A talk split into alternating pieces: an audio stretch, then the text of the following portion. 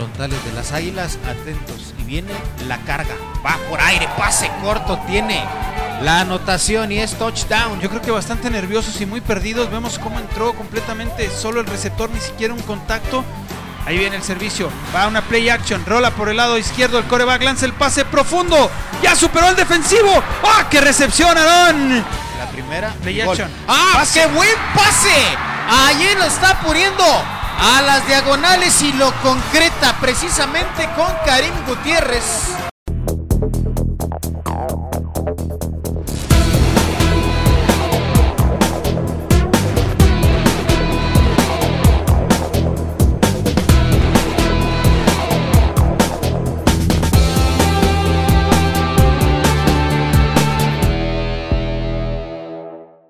Tal? ¿Cómo están? Como ya lo habíamos mencionado al inicio de esta edición de Capital Deportiva, sean bienvenidos. Vamos a platicar de fútbol americano de la NFL. Este fin de semana se jugará la semana 17, la última, y será crucial para varios equipos su entrada a la postemporada y para otros, bueno, pues ya, ya lo tienen asegurado ese boleto para los playoffs. Saludo con mucho gusto a mi compañero y amigo Eduardo Michaus Lalo, bienvenido. Nos habíamos encontrado en otros medios, en otras plataformas para hablar y narrar también fútbol americano. ¿Cómo estás?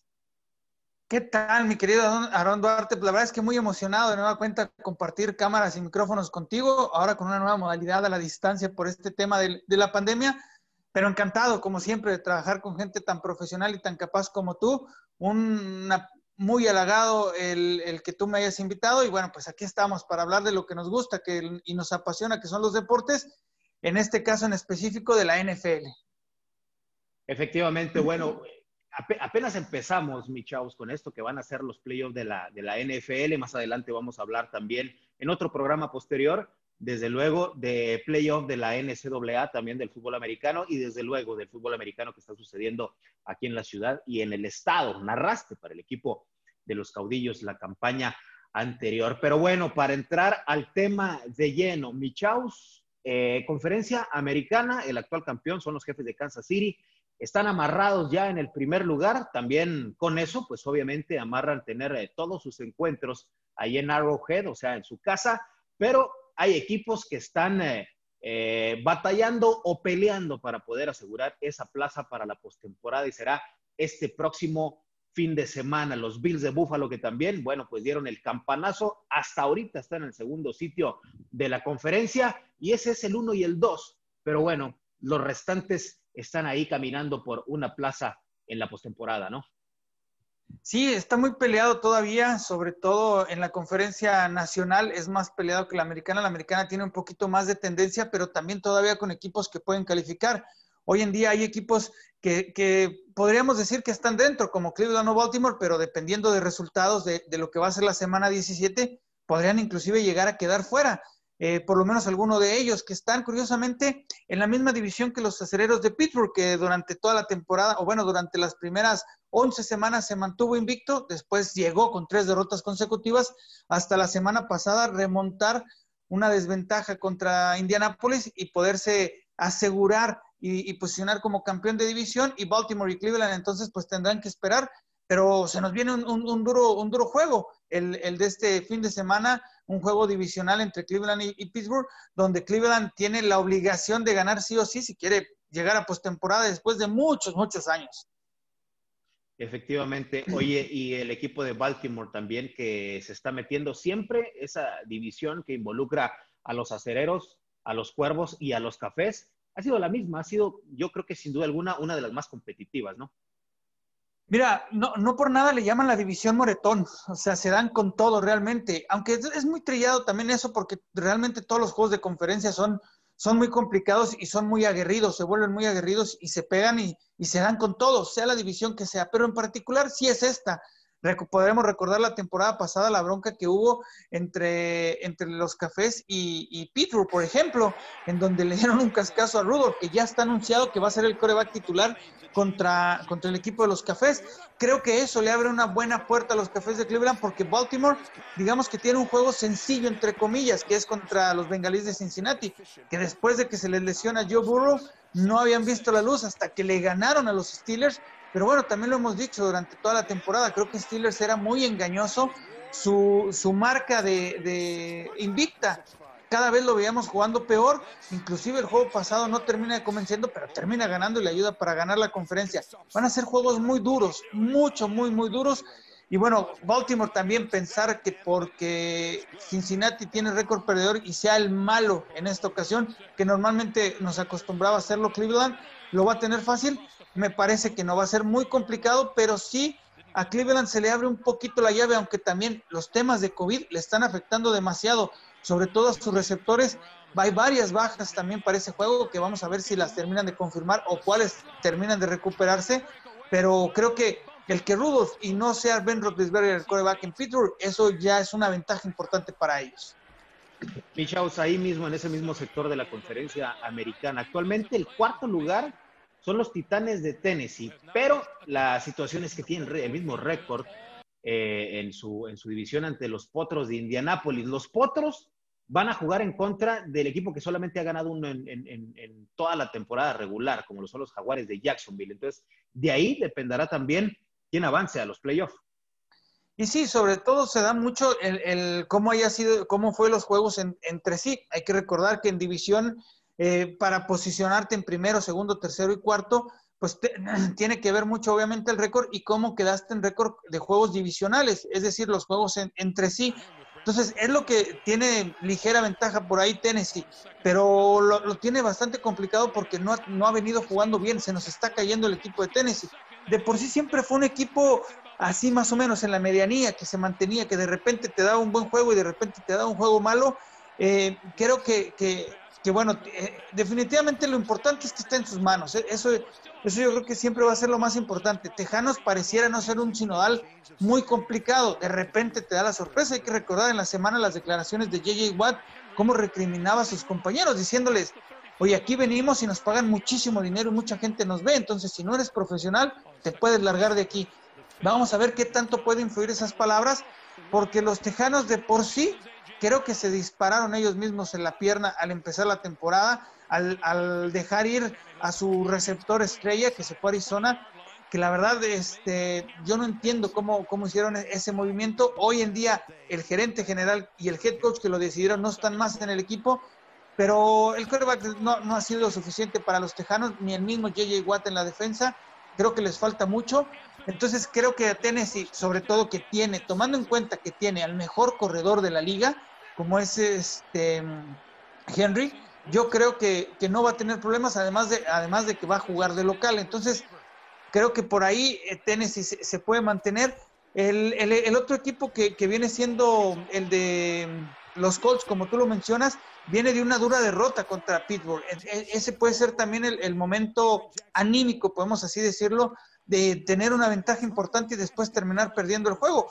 Pero va contra los jugadores de Jacksonville, que, la verdad Mm, tiene un récord que no es el que eh, no es el que merecen porque han hecho muy buenos partidos, han perdido por muy pocos puntos, pero lo que es una realidad es que su récord es de un solo ganado. Entonces, en la quinela y en las apuestas, pues obviamente será favorito Indianápolis, sobre todo por lo, por lo que acontece para Indianápolis o lo importante que podría ser la victoria. Pero tú sabes, Aarón, que en las cuestiones de las apuestas de repente pasan cosas extrañas y, por ahí, mira, si algo se peleaban era, la, era el pick uno, ¿no? Que, que querían a Trevor Lawrence eh, coreback. Entonces, ya Jets ya se despidió con las victorias que ha tenido también de manera sorpresiva, que ahora, pues, este, Jaguares de Jacksonville, inclusive ganando, probablemente no pierdan ese pick. Entonces, es, es muy difícil. Creo que NFL siempre es pronóstico reservado, pero así en frío, pues creo que ningún, el problema es que ninguno de los dos, o sea, el problema para, pues sobre todo para Indianapolis, es que es favorito, pero también es favorito tenis. Claro, y el gran favorito en la conferencia americana, sin duda alguna, creo, me parece que deben de ser los jefes de Kansas City otra vez, ¿no? Mira, a mí en lo particular me encantan y me gustan mucho. Creo que eh, están jugando un fútbol básico, tranquilo, experimentan. yo, lo veo como una especie de pretemporada que están haciendo para los playoffs. Hay mucha gente que yo escucho y que leo que, que, dice que no le gusta. Siempre en la NFL es importante cómo cierres eh, la semana, el último tercio de la temporada. Pero bueno, Kansas City lo ha cerrado invicto, o sea, ha perdido solamente un juego y fue casi a principio de temporada.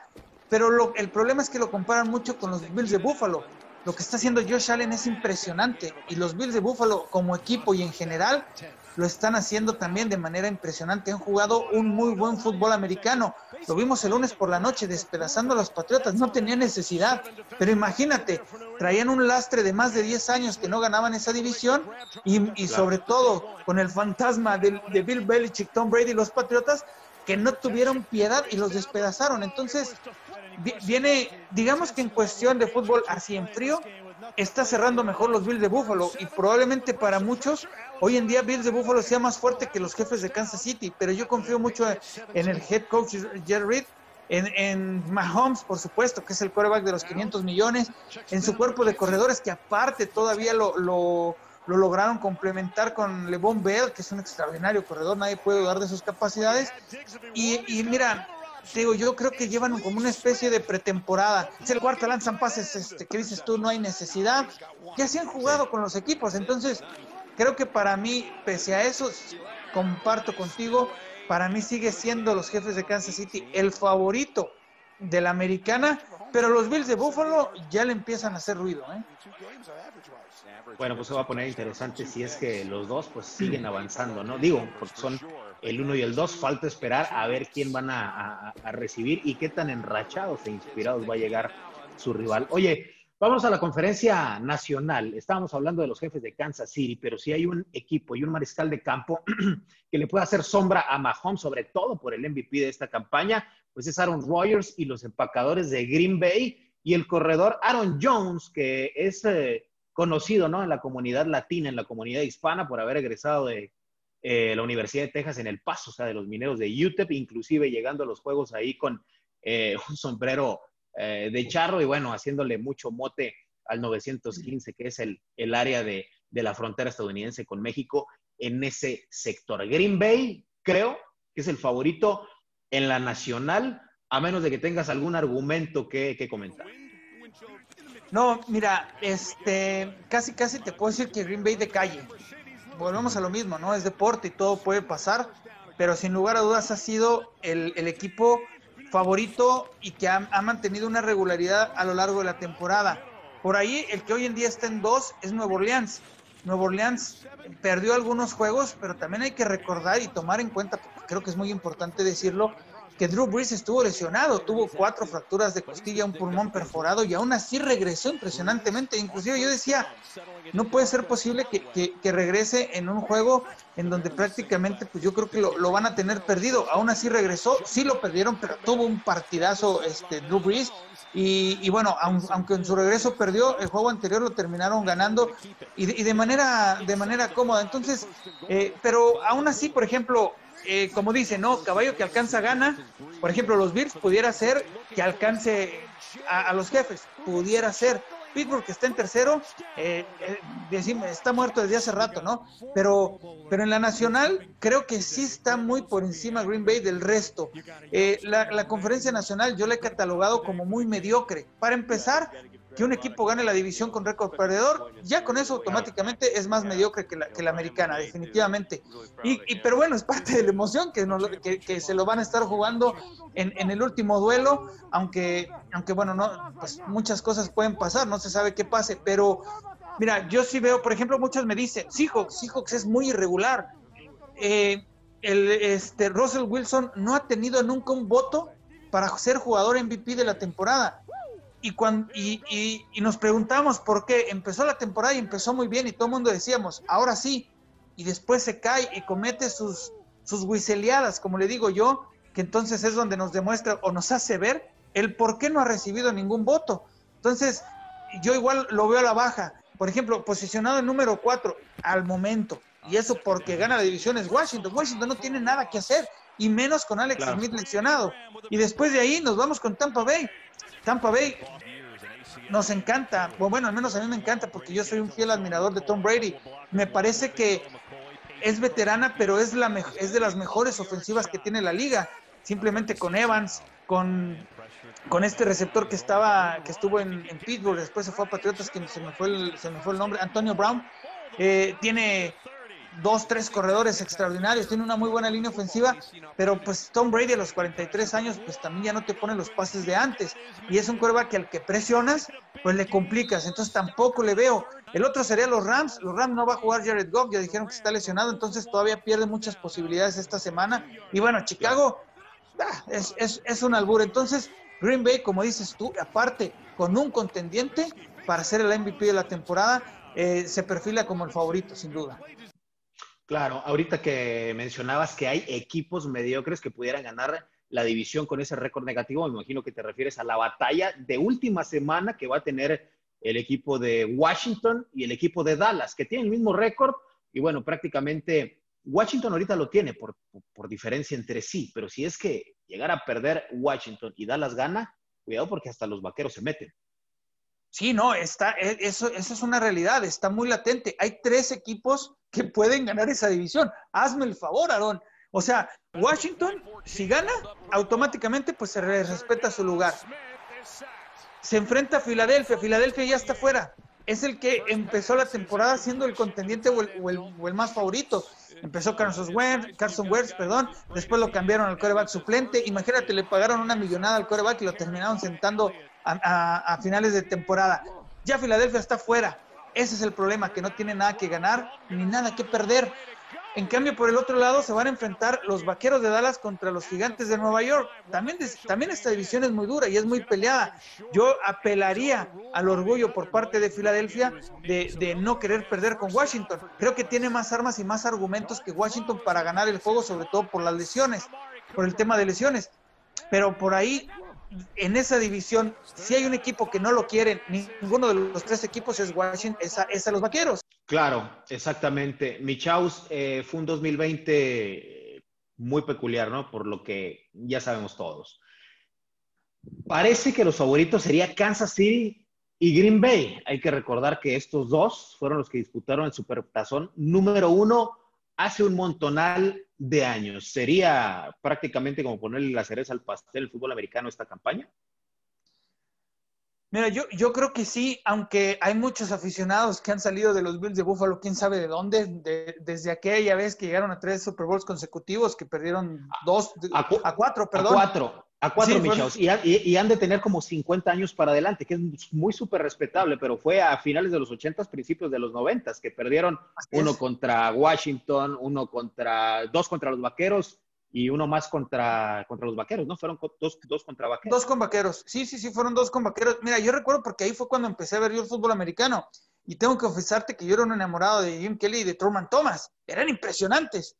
El problema es que yo estaba muy chico, tendría alrededor de siete años, no, no sabía todavía mucho de fútbol y ahí fue donde aprendí y es donde gané mi afición por los vaqueros de Dallas. Tengo que confesarla, aunque me debe, aunque me debe vergüenza el, el papel que está haciendo el equipo. Pero de, ahí vi porque un Troy Aikman, un Emmett Smith, un Michael Irving, un Jay Novacek, para, y una defensiva que paró de manera impresionante a ese poderío terrestre, sobre todo de Truman Thomas y, el, juego aéreo de Jim Kelly. Simplemente los Super Bowls no hicieron absolutamente nada. Pero bueno, desde ahí hay mucha afición que, ha sufrido mucho, la verdad. Entonces, creo que yo, pondría un poquito en duda si los jefes de Kansas City podrían llegar, porque creo que Bill sí puede llegar a pelearles. Pero de, fuera de, los de, Bills, o, poniendo en, un mismo momio a los tres, sí veo con más porcentaje de probabilidades que entre, sea la final entre Green Bay y los jefes de, Kansas City. Y de una vez, si me lo permites, me aventuro. Para mí, los jefes de Kansas City repiten el campeonato porque veo un equipo más fuerte y más sólido. Y ya no van a jugar en el Lambeau Field, en donde Aaron Rodgers con la nieve es impresionante. Claro. Michau, ya casi para terminar, la gran decepción de esta campaña, ¿quién fue? Híjole, mira, yo creo que, y, no porque haya dicho que, que, le voy, pero creo que una de las grandes decepciones son los Vaqueros de Dallas. Había demasiada expectativa era el año de Dak Prescott para ganar su contrato. Ezequiel Elliott, el gran corredor con un gran contrato que la franquicia confió en él. Supuestamente la mejor línea ofensiva. Eh, las lesiones, entiendo que, le terminaron mermando, pero las decisiones, Mike McCarthy como head coach ilusionaba eh, motivaba. Este, creo que es una, es, una de las grandes este, decepciones, los Vaqueros de Dallas, que, ilusionó mucho este, lo que iba a ser esta temporada y, bueno, se terminó cayendo. Eh, como, como principal, yo creo que pondría esa. Otra de, las que me han sorprendido, que creo que van a terminar siendo decepciones, pues es lo de Steelers, sobre todo por haber empezado 11 ganados, 0 perdidos, y, creo que no va a pasar mucho con ellos. Eh, otro otro que, pudiera ser también este, decepción un poco es lo de Jacksonville, que no termina de dar ese do de pecho teniendo un, buen equipo, que a lo mejor mucha gente dirá, pues Jacksonville no, porque a lo mejor no tiene muchos aficionados, pero de Jacksonville temporada tras temporada se espera mucho y terminan dando poco. Algunos a lo mejor también aquí nos dirán y, no, y nos, y nos escribirán que, que, los Patriotas, para mí los Patriotas no, no pueden ser decepción, ni siquiera San Francisco, que serían los dos equipos que, se podrían llevar los reflectores. Y te explico, si me lo permites brevemente, por qué. Patriotas, es, eh, al, inicio de la temporada, la NFL, junto con, la Asociación de Jugadores, eh, abrieron la posibilidad de decir, todo aquel jugador que no quiera jugar por el COVID, se puede ir a su casa con su contrato y no pasa absolutamente nada. Bueno, Patriotas es el equipo más golpeado por eso. Ocho jugadores titulares importantísimos decidieron no jugar esta temporada. Imagínate tú nada más eso, aparte de la transición, en donde Cam Newton no logró dar e-, ese do de pecho como coreback, aunque él diga que tiene talento. Ni lo va a dar, ni lo va a dar. No, no, definitivamente no. Entonces, por eso yo a Patriotas no lo pongo, al contrario. Y durante toda la temporada se habló, ¿quién extraña más? ¿Bill Belichick a Tom Brady o Tom Brady a Bill Belichick? Y Bill Belichick iba ganando y, y Tampa perdía y decían una cosa. Y luego era al revés y entonces ya decían la otra. Para mí me parece que los dos este, se extrañan demasiado, pero también ya la relación estaba demasiado rota, demasiado complicada y que por eso terminó por, este, por este lado. Entonces, por eso no lo pongo. ¿Y por qué no pongo a, San Francisco? Porque aunque mira, yo no soy un creyente ni me gusta Garapolo, eh, a final de cuentas era su coreback titular y no estuvo Travis Kelsey. O sea, más de 22 jugadores lesionados durante la temporada. Ron Duarte, estamos hablando casi de la mitad del roster lesionado. Entonces, era muy complicado una temporada así. Le agregas los casos de COVID, le agregas todo ese tipo de, cuestiones. Era, era, muy difícil. Menciona aparte, sí, lo de Seattle, que desde que empezó la temporada creó su propia burbuja. Es el único equipo que no ha registrado contagios por COVID, que se comprometieron, se juntaron, hicieron su propia burbuja y así han estado viviendo estos meses, pero, que bueno, que extrañamente no con los resultados que a lo mejor podríamos pensar. Pero para mí esas son las decepciones y estos, y estos dos equipos, las excepciones a decepción. Oye, ¿y el equipo o el par de equipos que sorprendieron esta campaña? Híjole, mira, eh, por supuesto, pues puede ser Tampa Bay porque es prácticamente un equipo, un equipo nuevo. Lo de Buffalo me, me, gusta, me agrada porque es lo que te digo, Buffalo siempre como que iba ahí, iba ahí, iba ahí, iba ahí y se termina consolidando. Sorprende Cleveland sorprende, pero también era algo que ya esperábamos de Cleveland porque ya tenía mucho tiempo eh, armando un muy buen equipo. Eh, más allá que se le lesionó del Beckham, en alguna oportunidad lo platicamos, que, sentíamos que le iba a beneficiar más el, que, el que estuviera, el que se le lesionara, porque ya su coreback, que, que fue mm, trofeo Heisman, este, ah, con tres temporadas en la NFL, iba a tener más visión, iba a buscar más a, a sus receptores. Aparte tiene un par de corredores extraordinarios. Entonces, eh, pues menciona aparte, o, así extraordinario, pues es que, hay que mencionar a los jefes, a los Bills y a Green Bay, porque a final de cuentas, en una temporada tan difícil, tan complicada, tan con tantas bajas con el tema del COVID, fueron los tres equipos que supieron mantenerse de principio a fin en un mismo nivel. Y los demás en un nivel mediano, mediano y mediano. Tennessee, impresionante en los juegos y malos otros. Pittsburgh, bueno, ya te lo comenté. Lo de Baltimore, lo de Baltimore yo ya no le compro a Lamar Jackson, el MVP de la temporada pasada. Se va a enfrentar con un equipo que le sepa parar la carrera y va a nulificar completamente a, Lamar Jackson. Lo de Miami me gusta, lo que pasó con Fitzpatrick no me gustó mucho. ¿Qué ejemplo, eh, Aaron, por ejemplo, ese eh, de que en la temporada dicen ya es momento de Tua, Taigo Bailoa, nuestro futuro como, como coreback. Quitan después de tener muy buenos partidos a, al, al coreback y le dicen a Fitzpatrick, te sientas. Fitzpatrick declaró, me quitaron mi equipo, este, estaba haciendo muy bien las cosas. Por primera vez me sentía cómodo y me han quitado a mi equipo. Bueno, se lo dan a Tua. El equipo de Miami tenía que ganar y de manera impresionante, sin ver, termina poniendo un pase. El juego de, contra Raiders este, de este sábado fue buenísimo, la verdad, en toda la extensión de la palabra. Y, terminó ganándole el juego al chavo, ¿no? Entonces, por eso Miami, pues pudiera ser, pero, híjole, quién sabe qué, qué, vaya a ser. Este, Seattle es una montaña rusa, Rams igual, e, es difícil para mí. Yo me quedo con esos tres porque han sido los tres constantes a lo largo de la temporada.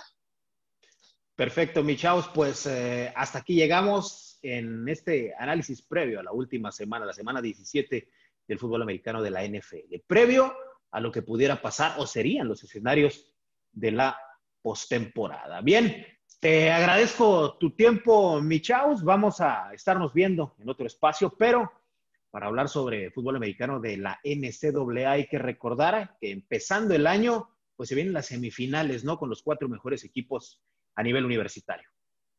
Así es, ¿no? Al contrario, un gusto y un placer como siempre participar contigo, más hablar de lo que nos gusta, que son deportes. También lo de NCAA, acuérdate, fin de año y tazoniza impresionante. Eh, la verdad es que es, espectacular. y, bueno, impresionante, solamente ese 1% de los jugadores que vamos a ver o que hemos estado viendo en colegial se podrán quedar en la NFL. 1% Aaron Duarte. Claro, así es, otro, otro tema, ¿no? La, estadística, y no solamente en fútbol americano, ¿eh? En varios deportes, llámese básquetbol para la NBA, llámese fútbol, soccer, llámese béisbol, ni qué decir ahí, pero bueno, esos son otros, otros temas. Gracias por vernos. Se lo recordamos simultáneamente a través de redes sociales, por el Facebook, también resumen a través de Instagram, por eh, YouTube y desde luego el audio, chéquelo ahí en el Spotify. Gracias por vernos. Esto fue otra edición más de Capital Deportivo.